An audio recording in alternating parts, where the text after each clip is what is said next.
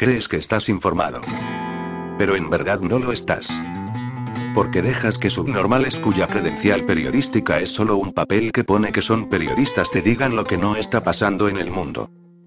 Porque no dejas que un desempleado sin nada mejor que hacer con su vida, robe artículos y de manera asquerosa los pase a formato audio escondiéndose detrás del Creative Commons. Esto es el Mercadeo de Noticias, el peor programa de noticias de todo Internet, y estás a punto de ser desinformado.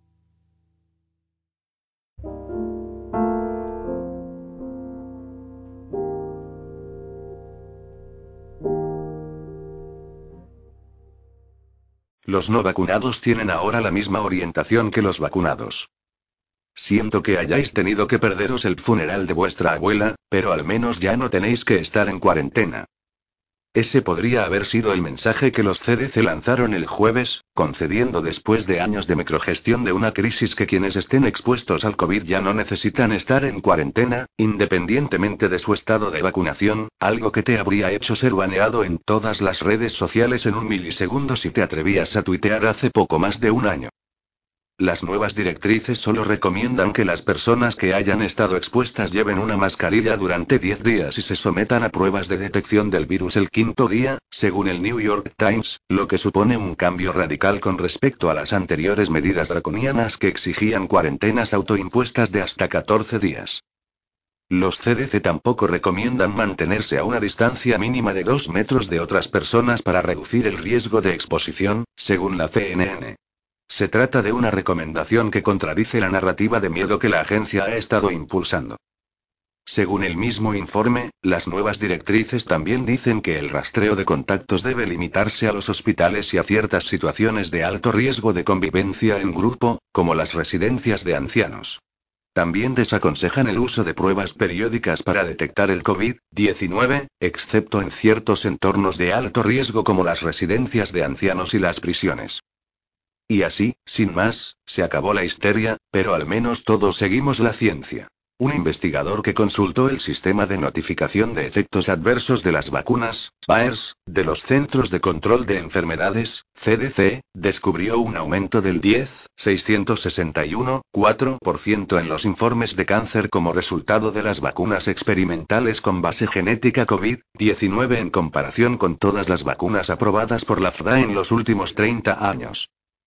Los gobiernos del mundo están almacenando suministros como nunca antes, aparentemente en previsión de un evento de nivel de extinción, L, que amenaza con acabar con la gran mayoría de los seres humanos que viven hoy en día. La segunda historia tiene que ver con el CDC que repentinamente da marcha atrás en todos los pilares clave del teatro COVID. Máscaras, cuarentenas, distanciamiento social, vacunas, pruebas a pacientes asintomáticos y más.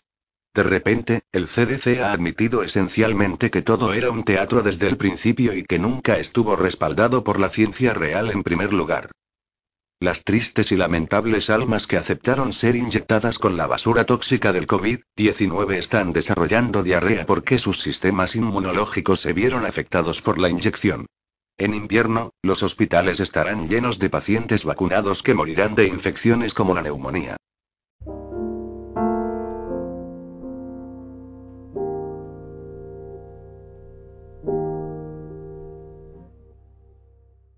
Los que se manifestan contra la vacunación obligatoria y los confinamientos han encontrado un nuevo pretexto. La crisis energética, ha dicho el ministro de Interior del Estado alemán de Renania del Norte-Westfalia, Herbert Reul, en una entrevista con la cadena NT. Reul reveló que los servicios de seguridad alemanes estaban vigilando a los extremistas que planean infiltrarse en las protestas. Los disturbios ya se están planificando a través de la aplicación de mensajería Telegram, que el gobierno alemán ha intentado prohibir. Los manifestantes ya no hablan del coronavirus o de la vacunación. Ahora están utilizando indebidamente las preocupaciones y temores de la gente en otros ámbitos y es casi algo así como la formación de unos nuevos enemigos del Estado. Los alemanes han entrado en pánico comprando estufas, leña y calefactores eléctricos mientras el gobierno les dice que los termostatos se limitarán a 19 grados en los edificios públicos y que los estadios deportivos y las salas de exposiciones se utilizarán como espacios de calentamiento colectivo este invierno para ayudar a los que no pueden permitirse el lujo de pagar las facturas de la energía, que se han disparado. A pesar de los posibles apagones, fallos en la red eléctrica y escasez de gas, el ministro afirma que tales protestas alimentan las teorías de la conspiración. La demagogia política ha fabricado un nuevo comodín. Cada vez que alguien protesta, lo califican de ultraderechista. Es un argumento que comparten tanto Reul como la ministra federal de Interior, Nancy Faeser. Al igual que durante la pandemia, la charlatanería gubernamental nutre la represión política. Calificar a los que se preocupan por calentar su casa y poner un plato de comida en la mesa este invierno como enemigos del Estado es una atrocidad para justificar la intervención, tanto de la policía como del servicio secreto. Es algo que ya ha comenzado en Alemania. Los disturbios a causa de la crisis energética harán que los, los disturbios contra el confinamiento parezcan una fiesta infantil de cumpleaños, dijo la semana pasada el presidente de la Oficina de Protección de la Constitución de Turingia, Stepan Kramer al canal ZDF. Las protestas y los disturbios masivos son tan concebibles como los actos concretos de violencia contra las cosas y las personas, así como el terrorismo clásico para derrocarlo, añadió Kramer.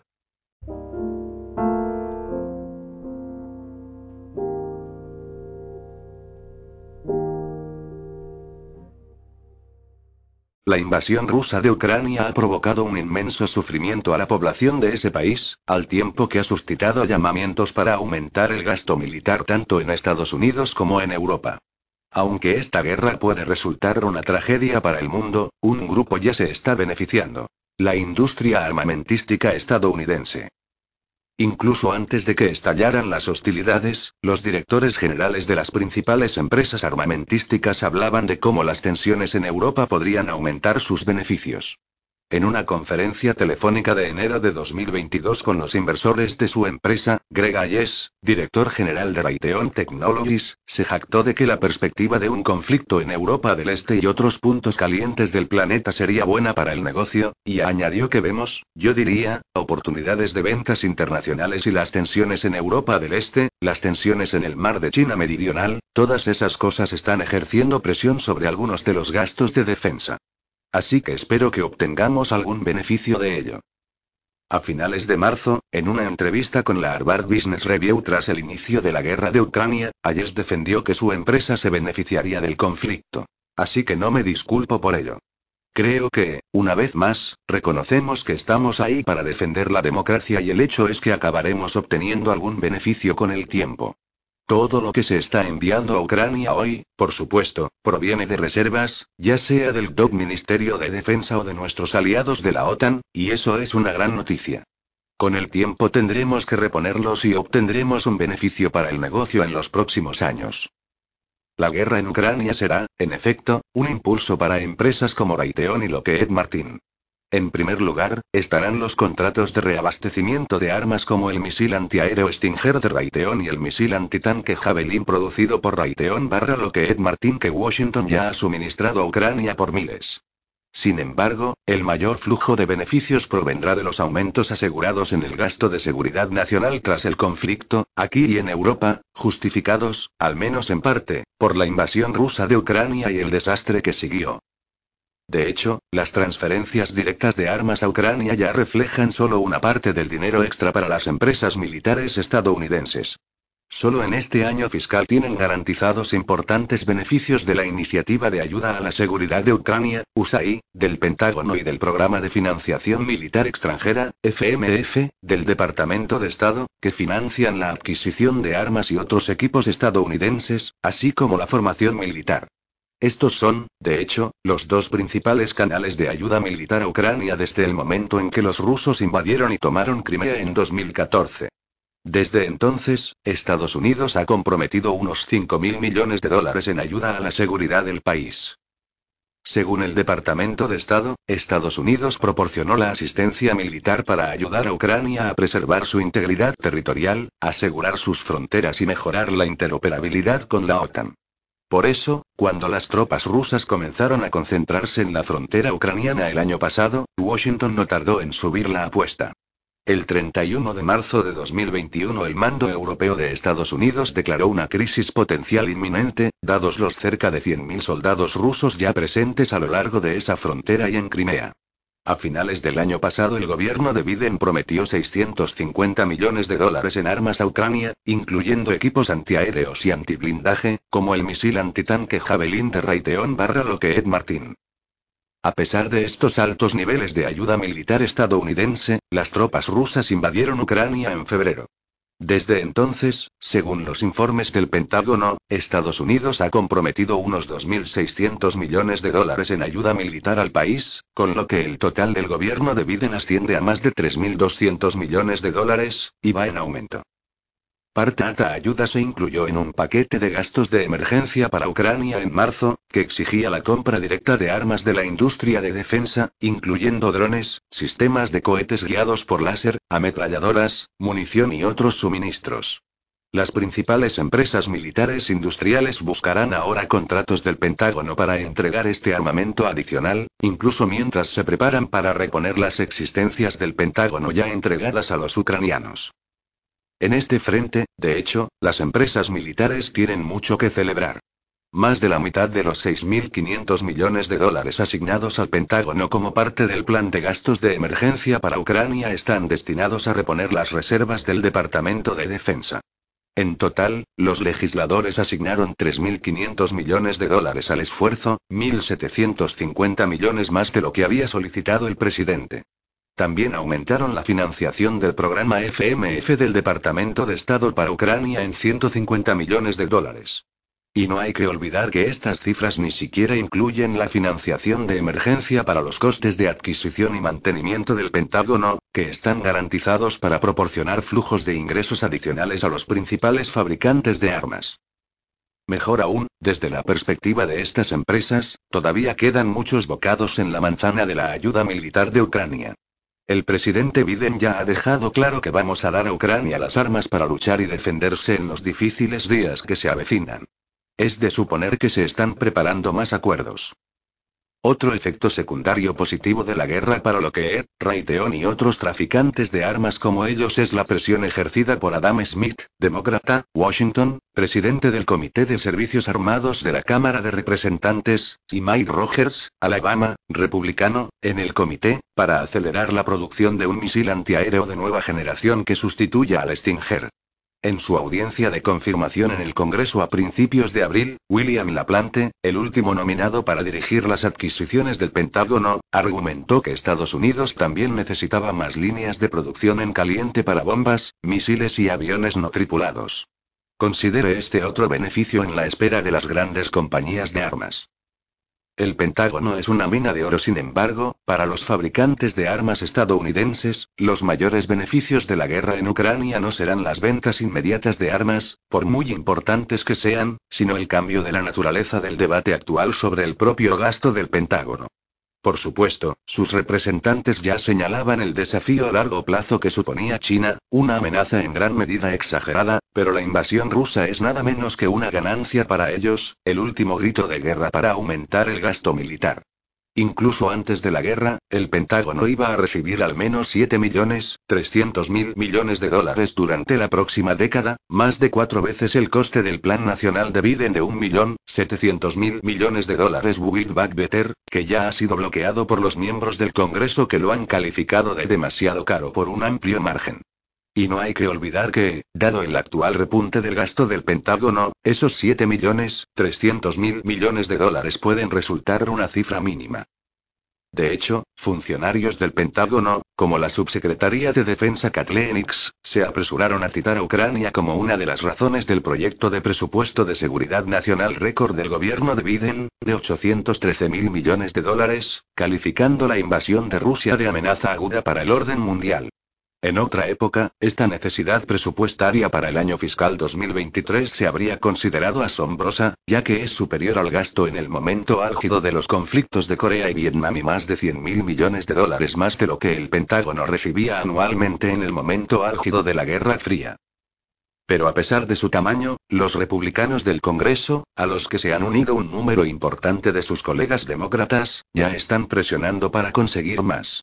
40 miembros republicanos de los comités de servicios armados de la Cámara de Representantes y del Senado han firmado una carta dirigida al presidente Biden en la que piden un aumento del 5% en el gasto militar por encima de la inflación, Lo que podría añadir hasta 100 mil millones de dólares a la solicitud de presupuesto.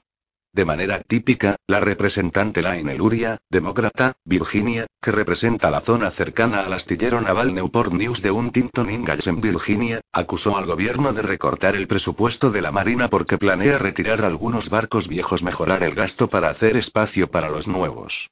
La queja se presentó a pesar de que el servicio planea gastar 28 mil millones de dólares en nuevos buques en el año fiscal 2023. Armas para Ucrania, beneficios para la industria. Este aumento previsto en la financiación de la construcción naval forma parte de un paquete de 276 mil millones de dólares propuesto en el nuevo presupuesto para la adquisición de armas y la investigación y el desarrollo. Aquí es donde los cinco principales contratistas de armas, Lockheed Martin, Boeing, Raytheon, General Dynamics y Northrop Grumman, ganan más dinero. Estas empresas ya se reparten más de 150 mil millones de dólares en contratos con el Pentágono cada año, una cifra que se disparará si el gobierno y el Congreso se salen con la suya.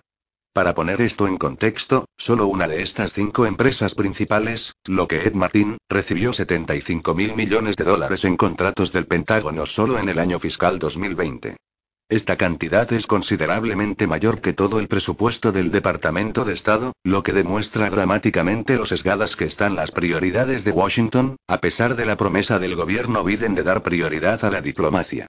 La lista de deseos de armamento del Pentágono para el año fiscal 2023 es un catálogo de cómo las grandes empresas sacarán provecho.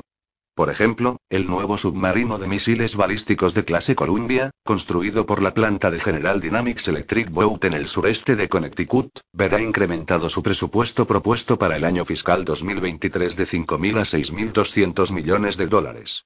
El gasto en el nuevo misil balístico intercontinental, IBM, de Northrop Grumman, el Ground Based Strategic Deterrent, aumentará aproximadamente un tercio al año, hasta los 3.600 millones de dólares. Se espera que la categoría de defensa y neutralización de misiles, una especialidad de Boeing, Raytheon y Lockheed Martin, reciba más de 24 mil millones de dólares.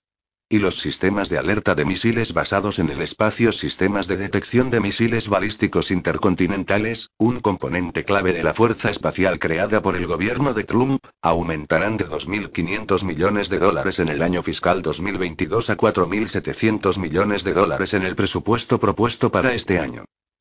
Entre todos estos aumentos, solo hubo una sorpresa.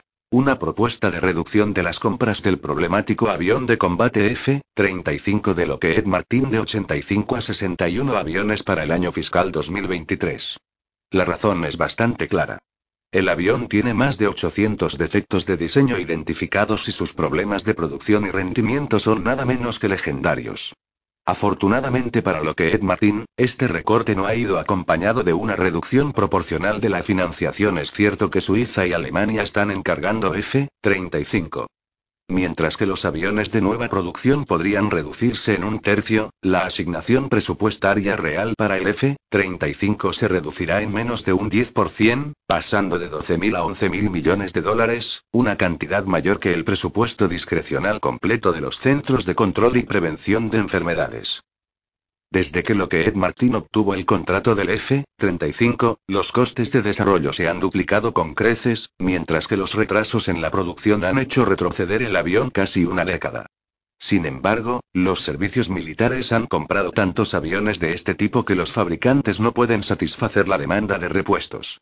Y, sin embargo, la eficacia en combate del F-35 ni siquiera puede probarse adecuadamente, porque el programa informático de simulación necesario no solo está inacabado, sino que ni siquiera hay una fecha de finalización prevista. Por lo tanto, el F-35 está a años luz de producir aviones que realmente funcionen como se pretende, si es que eso es posible. Una serie de sistemas de armamento que, en el contexto de la guerra de Ucrania, tienen garantizada la inundación de dinero, son tan peligrosos o disfuncionales que, como el F-35, deberían ser eliminados. Por ejemplo, el nuevo IRBM, misil balístico intercontinental. El exsecretario de Defensa William Perry calificó a los misiles balísticos intercontinentales como una de las armas más peligrosas del mundo, ya que un presidente dispondría de solo unos minutos para decidir su lanzamiento en caso de crisis, lo que aumentaría enormemente el riesgo de una guerra nuclear accidental basada en una falsa alarma. Tampoco tiene sentido comprar portaaviones de 13 mil millones de dólares cada uno, sobre todo porque la última versión tiene problemas incluso para lanzar y aterrizar aviones, su función principal, y es cada vez más vulnerable a los ataques de los misiles de alta velocidad de nueva generación. Los pocos puntos brillantes del nuevo presupuesto, como la decisión de la Armada de retirar el inútil e inviable buque de combate litoral, una especie de F-35 de los mares diseñado para múltiples tareas que no realiza bien, podrían ser fácilmente anulados por los partidarios de los estados y distritos donde se construyen y mantienen estos sistemas. La Cámara de Representantes, por ejemplo, cuenta con un poderoso caucus de cazas de ataque conjunto, que en 2021 hizo que más de un tercio de todos los miembros de la Cámara presionaran para conseguir más F-35 de los que el Pentágono y las Fuerzas Aéreas solicitaron, como probablemente volverán a hacer este año.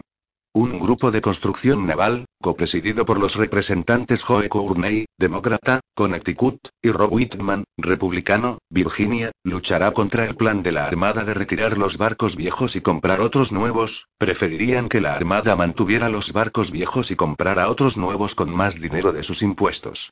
Asimismo, la coalición IGBAM, formada por senadores de estados con bases o centros de producción de IGBAM, tiene un historial casi perfecto de lucha contra los recortes en el despliegue o la financiación de estas armas y, en 2022, saldrá a defender su asignación presupuestaria.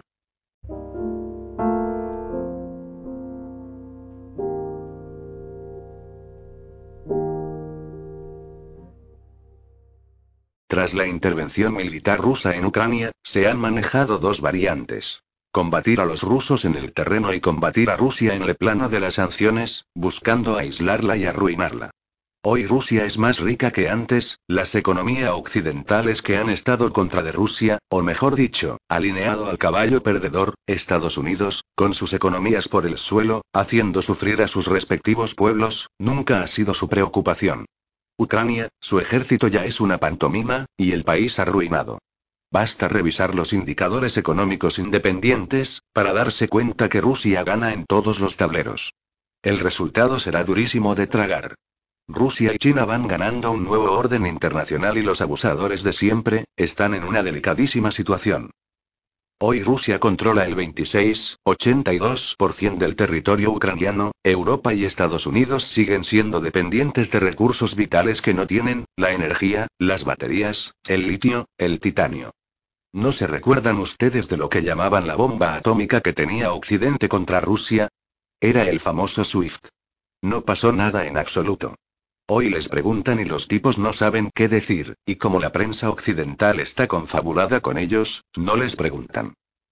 Es como recordarle lo dicho por Gen Psaki, al portavoz de la Casa Blanca.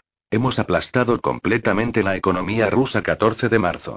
Nada de eso sucedió, sino todo lo contrario. No están aplastadas sino en mala situación, y las perspectivas no son buenas. Como no lo son tampoco el haber querido aislar a Rusia del resto del mundo. No debe ser muy fácil en los círculos de poder ver cómo la palabra de Estados Unidos ha sido descreditada al punto que no tienen ningún asidero. Los propios europeos, buscan una solución por fuera. La situación no puede continuar así. Han perdido áreas de influencia que pensaban que era de ellos, en particular en África y Francia, prácticamente los han sacado a patadas de sus países. En Oriente Medio han perdido influencia hasta en los países de las monarquías del Golfo. Estiman que Rusia no aumentará el suministro actual de gas por encima del 20%. Desde su invasión a Ucrania en febrero pasado, Rusia ha usado su suministro de gas hacia Europa de una forma relativa e impredecible, y se estima que no aumentará sus flujos por encima del 20% actual en el corto plazo, según un estudio publicado por The Economist Intelligence Unit. La hipótesis de que Putin pueda cortar los envíos de gas hacia Europa a través del gigante energético público Gazprom asusta a los países comunitarios, pues puede encarecer todavía más los precios de la energía y penalizar notablemente las economías de la Unión Europea, que tratan de recuperarse de la crisis derivada de la pandemia. La Unión Europea ha optado también por aumentar la producción interna a través del carbón y varios Estados miembros están reactivando plantas para producir energía, unas acciones que son cuestionadas por las asociaciones ecologistas, que temen que ralenticen la voluntad de avanzar hacia la transición energética. Los 27 ya han decidido vetar la importación de carbón ruso y antes de final de año harán lo mismo con el petróleo que reciben por mar, el 90% del cual le compran a Moscú, aunque este veto no se aplicará al crudo que llega por oleoducto, en una concesión a Hungría, República Checa y Eslovaquia. Se espera que Rusia se embolse 337.500 millones de dólares este año solo en exportaciones de energía, un 38% más en comparación con el año pasado, según Reuters.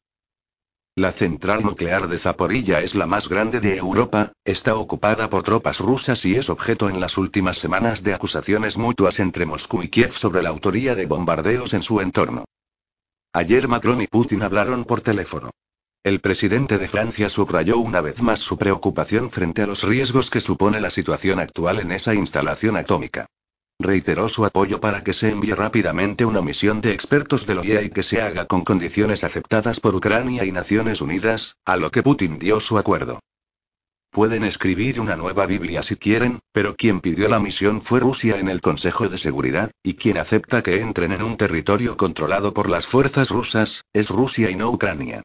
Dejen de hacerse los importantes, que si Rusia dice niet, es niet. La desmilitarización de la central nuclear de Zaporilla y la puerta a una solución negociada entre rusos y ucranianos en la guerra de Ucrania se ha cerrado de nuevo, pese a Turquía. Kiev pretende que Moscú retire a todas sus tropas de territorio ucraniano. Otro frente de cara a noviembre. Hoy Indonesia ha confirmado que Putin y el mandatario chino, Xi Jinping, asistirán a la cumbre del G20 que se celebrará en Bali el próximo noviembre. El pasado mes de febrero, con motivo de la invasión rusa de Ucrania, Estados Unidos y algunos países europeos pidieron la expulsión de Moscú del foro económico por excelencia. El secretario general de la ONU, Antonio Guterres, ha visitado Odessa en el tercer día de su segunda visita a Ucrania desde que comenzó la invasión rusa del país, a finales de febrero pasado. Un video distribuido en Telegram por el portavoz de la Administración Militar Regional, Sergi Bratchuk, muestra de Guterres de visita por el puerto, uno de los tres del Mar Negro desde el que se está exportando cereal según un acuerdo respaldado por Naciones Unidas y con participación de Ucrania, Rusia y Turquía. Es muy triste ver cómo la gran capacidad de este gran puerto no está completamente utilizada. Estoy triste porque el potencial que este puerto, que esta ciudad tiene para vuestro país y vuestra región no se está cumpliendo, añadió según informó el canal local Suspine.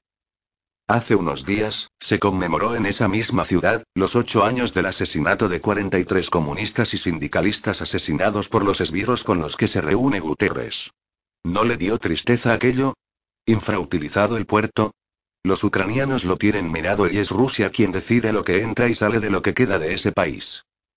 El gobierno alemán descartó hoy poner en funcionamiento el Nord Stream 2 y se remitió a la existencia de otros gasoductos perfectamente operativos al comentar la exigencia del vicepresidente de los liberales, Wolfgang Kubicki, de retomar el paralizado proyecto. El portavoz de defensa cifró en más de 100, entre muertos y heridos, las bajas ucranianas en un ataque contra las posiciones de 14 Brigada Mecanizada en los alrededores de la localidad de Stary Saltov, en la región oriental de Kharkov.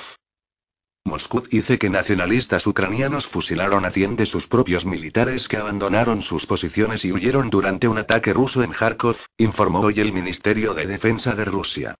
Para poner fin al pánico e intimidar al personal de las Fuerzas Armadas de Ucrania, los nacionalistas del destacamento armado Kraken fusilaron a 100 militares de la 58 Brigada de Infantería Motorizada que abandonaron sus posiciones, afirmó el portavoz de esa cartera, general Igor Konasenkov.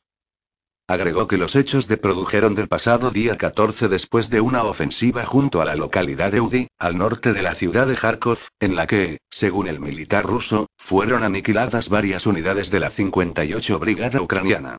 Ante el empuje de las tropas rusas los restos de esas unidades huyeron de las posiciones que mantenían y abandonaron la mencionada localidad, dijo el portavoz. El conflicto ruso-ucraniano está a punto de congelarse, y esto afectará a ambas partes, escribe el periódico británico The Telegraph. En el campo de batalla, el invierno tiende a favorecer al defensor, mientras que al atacante le resulta más difícil avanzar. Esto permitirá que el ejército ucraniano se aferre a lo que tiene, pero le impedirá recuperar nada de los vastos territorios bajo control ruso. El nuevo paquete de ayuda militar estadounidense de 775 millones de dólares para Ucrania incluye cohetes para IMARS, 16 obuses de 105 milímetros y 36.000 proyectiles para ellos, 15 drones Scan 40 máquinas MGAP, misiles antirradar, sistemas de misiles TOW, 1000 sistemas antitanque Javelin y 2000 proyectiles perforantes. Los soldados de la 100 Brigada de la Milicia de la República Popular de Donetsk tomaron el bastión del ejército ucraniano y están realizando un barrido. Las tropas rusas entraron en Soledad desde la zona industrial de la ciudad, la liberaron y ya controlan varias calles. La liberación de Marinka continúa con éxito. Más de dos tercios de la ciudad ya está bajo el control de las tropas rusas y las milicias del Batallón 107 de la República Popular de Donetsk, que mostraron las fortificaciones recuperadas del enemigo.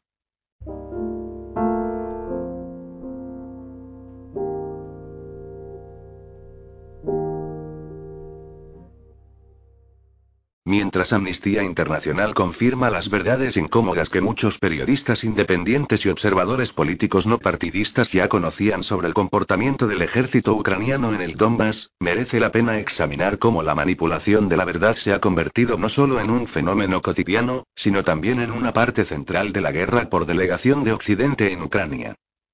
A un número creciente de periodistas, comentaristas y personas de a pie que se habían apresurado a apoyar a Ucrania les resulta cada vez más difícil ignorar las verdades incómodas sobre el régimen de Zelensky y su ejército.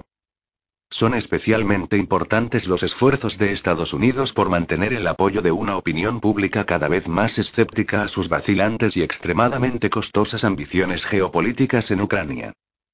Hasta ahora, no ha sido demasiado difícil elaborar un mensaje para el consumo general, una narrativa para el coche, si se quiere, que sea fácilmente accesible y digerible por un público confiado, especialmente cuando ese mismo público ha sido privado en gran medida de información factual clave sobre el contexto de un conflicto complejo de larga duración en el que han sido seducidos para ser partidarios ciegos. Sin embargo, la actual crisis en Ucrania es diferente. Ha visto cómo la maquinaria mediática pro-occidental cultiva y difunde desinformación, propaganda y noticias falsas a una escala nunca vista. Mientras Estados Unidos y sus aliados de la OTAN continúan con su conflicto por delegación en tierra, aire y mar, otra batalla ilícita tiene lugar en las redes sociales, la televisión y la radio. Por supuesto, la propaganda y la obtención de corazones y mentes no es nada nuevo en los conflictos. Ya en el siglo XIX, los gobiernos eran conscientes de la importancia de la narrativa a nivel nacional y trataban activamente de suprimir los detalles que consideraban ofensivos o innecesarios para el público. Durante la Segunda Guerra de los Boers en Sudáfrica, 1899-1902, cuando la guerra colonial del ejército británico estaba fracasando, este recurrió a encarcelar a mujeres y niños Boers en grandes campos de concentración mal equipados donde 26.000 murieron de hambre, abusos y enfermedades. Los británicos consideraron activamente una campaña publicitaria para ocultar el verdadero horror de estos campos infernales, incluyendo informes y artículos periodísticos falsos. Durante la Primera Guerra Mundial, también se trataron superficialmente y se restó importancia a los espantosos detalles de las bajas masivas en las horribles e inhumanas trincheras del frente occidental. Para el público, el Kaiser era el asesino, los alemanes se comían a los bebés belgas y había que detener al repulsivo pulpo teutón a toda costa. Por supuesto, se ignoró convenientemente el hecho de que todo el conflicto tenía que ver con el poder imperial, el comercio y la competencia entre los tres nietos de la reina británica Victoria. En julio de 1916 los informes de los periódicos británicos sobre la batalla del Somme, una de las batallas más sangrientas de la historia de la humanidad, eran famosos por decir, Nuestras pérdidas no son cuantiosas, un titular totalmente engañoso que hoy parece preocupante. Si se observan las más recientes incursiones militares a gran escala de Estados Unidos en Afganistán, Irak, Siria y Libia, estos sangrientos y temerarios fracasos han sido presentados una vez más como los buenos contra los malos, los vaqueros contra los indios, los peligrosos e indignos de confianza salvajes musulmanes contra la existencia misma de la civilización occidental. Rara vez se menciona el inconmensurable sufrimiento humano que estas guerras infligieron a poblaciones inocentes. La complicidad y la responsabilidad de Estados Unidos en la creación de los problemas que ahora pretenden resolver son extrañamente ignoradas por completo por sus medios de comunicación de referencia. El actual conflicto en Ucrania no es una excepción, ya que se está vendiendo una narrativa similar y no se informa de las verdades históricas sobre el origen del conflicto. Algunos de los hechos más críticos sobre Ucrania son rutinaria y convenientemente pasados por alto por los principales medios de comunicación, tales como cuando comenzó esta guerra civil y, más importante, quién pagó y construyó el andamiaje sobre el que ahora arde. Por supuesto, es impopular en cualquier caso nadar a contracorriente, ser el niño que sugiere que el emperador no está vestido, y cuestionar realidades que han sido ampliamente aceptadas por un público confiado. A pesar del gran desequilibrio en la presentación de los hechos, hasta ahora al menos, la disidencia ha sido aceptada como un privilegio de la sociedad democrática occidental, pero esta libertad de expresión y de opinión está en gran peligro, especialmente si se basa en verdades incómodas. En el caso de Ucrania, los gobiernos y los medios de comunicación occidentales han desplegado una nueva, peligrosa y bien financiada arma en la guerra contra la verdad. Yo la llamo verdad absoluta. La verdad absoluta no tolera ningún desafío, cuando se demuestra que sus afirmaciones son falsas, estas realidades son suprimidas e ignoradas. Se dirige de forma inmediata y eficaz a cualquier desacuerdo con la narrativa prescrita y tacha a los disidentes de enemigos, agentes extranjeros o idiotas útiles. Desde un punto de vista crítico, no hay lugar para el debate, no hay análisis de los hechos, solo existe su verdad absoluta. Si un periodista, un Estado o un individuo cuestiona esta verdad absoluta o simplemente sugiere un análisis objetivo de los hechos, se le margina inmediata y brutalmente y se le somete a represalias. Este castigo determinado y coreografiado puede ir desde la pérdida de un puesto de trabajo hasta el aislamiento de toda una nación, siendo habituales las amenazas de violencia.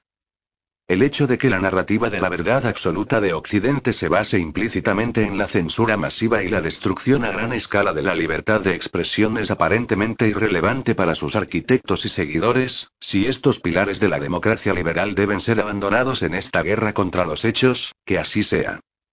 La verdad absoluta también tiene una actitud selectiva cuando se trata del comportamiento de sus ídolos, cuando se señala la elección del señor Zelensky con la ayuda, el dinero y el músculo de un oligarca corrupto, se ignora, cuando se menciona su prohibición antidemocrática de toda oposición y el encarcelamiento de sus dirigentes, se va. Si la verdad absoluta requiere la aceptación y el despliegue de brutales milicias nazis contra civiles, previamente designados por Occidente como terroristas, esto es de nuevo bastante aceptable. En efecto, los defensores de la verdad absoluta tienen la capacidad mágica de borrar la historia, de atribuir un estatus heroico a los asesinos en masa, Stepan Bandera, y de demonizar a los que derrotaron al nazismo en Europa.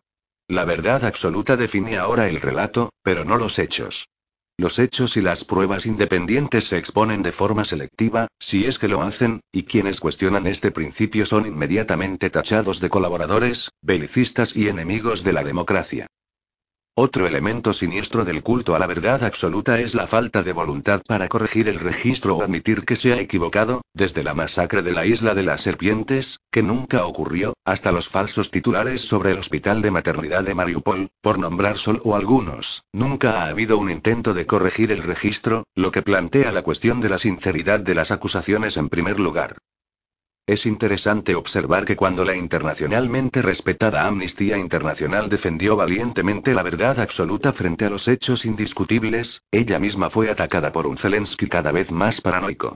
Las persistentes, y ahora rutinarias, acusaciones de Zelensky de genocidio, de atacar a los civiles y del aparente deseo de borrar a Ucrania del mapa tienen un claro componente de niño que gritó lobo. Cualquier examen superficial de los hechos que rodean la operación antiterrorista del ejército ucraniano de 2014 contra su propio pueblo en el Donbass sugiere que fue un ejército ucraniano cada vez más radicalizado el que atacó por primera vez a las poblaciones de Edn y Arusa en el este en 2014. A medida que continúa la excepcionalmente costosa y cada vez más destructiva guerra por delegación de la OTAN contra Rusia, la perspectiva de una victoria militar para Ucrania se desvanece casi cada hora, la probabilidad de que Rusia busque un acuerdo también se desvanece cada día, cualquier incentivo para hacerlo ahora es estratégicamente inútil. El apoyo de Occidente al aparentemente ingobernable e incompetente régimen de Zelensky se tambalea en privado, mientras que las repercusiones de las mal pensadas sanciones contra Rusia amenazan la cohesión social en Europa y América, junto con una crisis energética mundial. Es poco probable que la imagen de superhéroe de Zelensky dure mucho más. Las contraofensivas prometidas en el sur no se han materializado, el tan cacareado ejército de un millón de hombres no ha aparecido y, una vez más, la prensa estadounidense y europea que lo presentó como un hecho no se ha retractado de sus extravagantes afirmaciones. La dura realidad de la guerra parece haber escapado a la atención de la comunidad de la verdad absoluta, que se alegra de estar al lado de Ucrania, pero que nunca estará en Ucrania. El público occidental es un público voluble, dada la falta de verificación que generalmente se aplica a la narrativa dominante sobre Ucrania, es probable que a medida que surjan las verdades incómodas sobre Zelensky, su régimen y las realidades de este conflicto, más y más occidentales se escabullan a sus jardines en la oscuridad de la noche para descolgar sus banderas ucranianas apresuradamente izadas. En contra de los esfuerzos de quienes han financiado, dado forma y justificado esta guerra por poderes, la verdad tiene la costumbre de resurgir. Será imposible gestionar la creciente marea de realidad que saldrá de Ucrania mientras las potencias occidentales se centran en sus propios problemas internos este invierno, el propio Zelensky puede convertirse en el chivo expiatorio de la fallida escapada de la OTAN en Ucrania. La verdad no tiene plazo y es paciente. La memoria de los innumerables muertos lo exige. Y, por supuesto, como decía el bueno de Abraham Lincoln, puedes engañar a parte de la gente a veces, puedes engañar a parte de la gente todo el tiempo, pero no puedes engañar a toda la gente todo el tiempo.